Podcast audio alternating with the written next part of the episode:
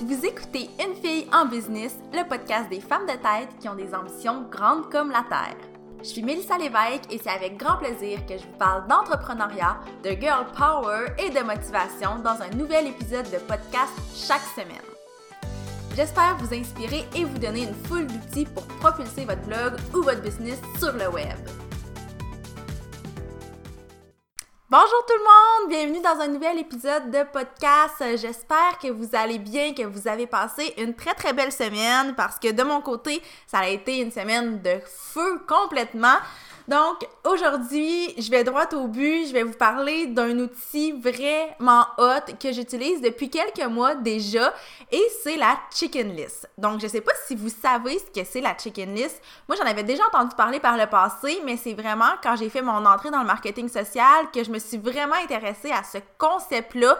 Puis c'est là que j'ai commencé à travailler avec cet outil-là à tous les jours. Grosso modo, la chicken list, c'est une liste qui contient les noms des gens qui nous font peur, qui nous intimident pour une raison ou pour une autre. Donc, pour vous donner une idée, là, moi, sur ma chicken list, il y a, par exemple, le nom de la fondatrice d'une super grosse entreprise de développement personnel au Québec. Il y a le nom de la propriétaire de ma boutique mode préférée. Il y a le nom d'une entrepreneur que j'admire vraiment beaucoup qui a été de passage à l'émission Dans l'œil du dragon. Puis ça, ben, c'est toutes des personnes qui se trouvent sur ma liste pour deux raisons. Premièrement, parce qu'elles m'intimident seulement par l'ampleur de ce qu'elles ont accompli, puis parce que dans mes rêves les plus fous, j'aimerais vraiment travailler avec elles d'une façon ou d'une autre, que ce soit en collaborant sur mon blog, en développant des projets, en leur offrant mes services. Bref, j'ai envie de travailler avec ces personnes-là. Puis dans votre cas, il pourrait être sur votre chicken list pour ces raisons-là aussi ou pour d'autres raisons. Ça pourrait être parce que vous avez déjà eu un, refus de la part de ces personnes-là, donc vous avez un peu peur d'elles, mais vous avez donc bien envie de les réapprocher. Ça peut être parce que vous les considérez comme des personnes qui sont un peu dans une classe à part, qui sont inatteignables. Ça peut être parce que vous savez à quel point ils sont sollicités de tous les côtés. Bref, à mon avis, les noms qui devraient se trouver sur votre chicken list, ça devrait être ceux des personnes qui vous intimident et qui vous font ressentir des petits papillons dans votre ventre quand vous pensez à les approcher, peu importe la raison pour laquelle vous voulez les aborder. Là, il faut savoir que la technique pour dresser une chicken list et pour euh, l'utiliser au quotidien, c'est pas une technique qui est coulée dans le béton, au même titre que votre chicken list non plus sera pas coulée dans le béton. Le titre de cet épisode-là, ça s'appelle Réduire sa chicken list, mais en vrai, elle réduira pas vraiment tant que ça parce que vous allez y ajouter des noms très régulièrement pour différentes raisons. Mais par contre, pour rayer certains noms de votre chicken list, vous devez entrer en action. Puis la meilleure façon de le faire, c'est de fermer les yeux puis de foncer. Concrètement, moi, la meilleure façon que j'ai trouvé de rayer des noms sur ma chicken list, c'est vraiment d'en faire une habitude. Parce que, tu sais, une fois qu'on sort de notre zone de confort, une fois, deux fois, trois fois, ben ça devient une habitude, puis on devient accro à ce feeling-là, ça devient plus facile de le faire, même si ça fait toujours shaker, même si ça donne toujours des petits papillons dans le ventre, on dirait que c'est vraiment quelque chose qui nous procure un beau sentiment de satisfaction une fois que c'est fait.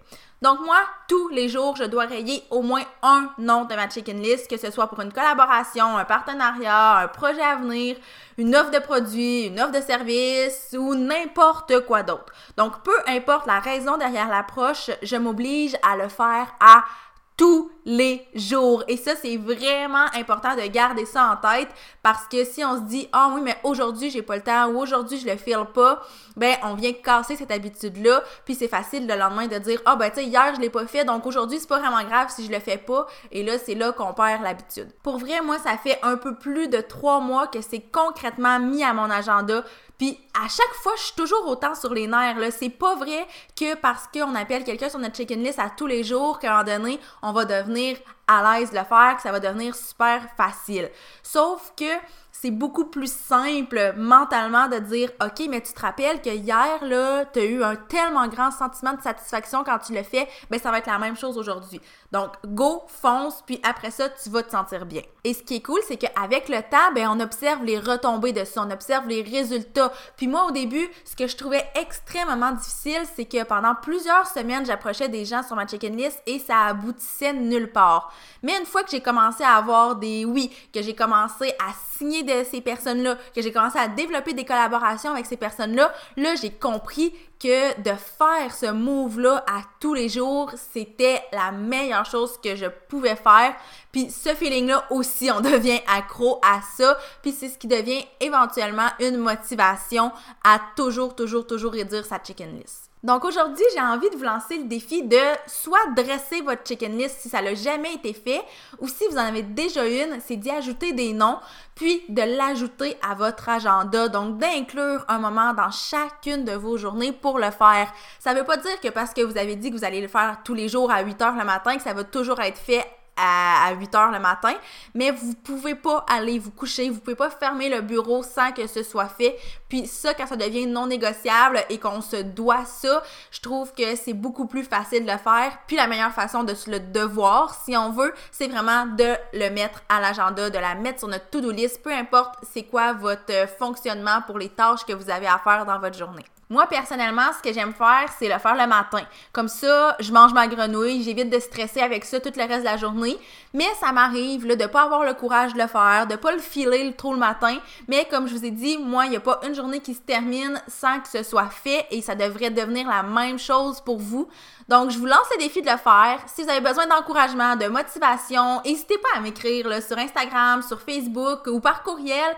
ça va me faire plaisir de juste vous motiver, aider, vous donner des trucs, de vous féliciter. Tu sais, quand vous l'avez fait, là, vous pouvez m'écrire pour me dire Hey, Mélissa, j'ai finalement approché cette personne-là qui me faisait donc bien peur. Puis ensemble, on va pouvoir vraiment se motiver à continuer dans cette voie-là. Donc, j'espère que cet épisode-là va vous avoir inspiré, mais j'espère surtout que vous aurez envie de relever ce défi-là parce que je vous le jure, c'est ce qui risque d'être un grand déclencheur dans votre business ou dans vos projets, c'est ce qui va vous amener à un autre niveau. Donc, bref, j'ai vraiment hâte de pouvoir échanger avec vous. Puis, comme je l'ai dit, n'hésitez surtout pas à m'écrire sur les médias sociaux pour qu'on en jase. Ça va me faire tellement plaisir. Bref, sur ce, moi je vous dis à la semaine prochaine pour un autre épisode de podcast. Bye tout le monde!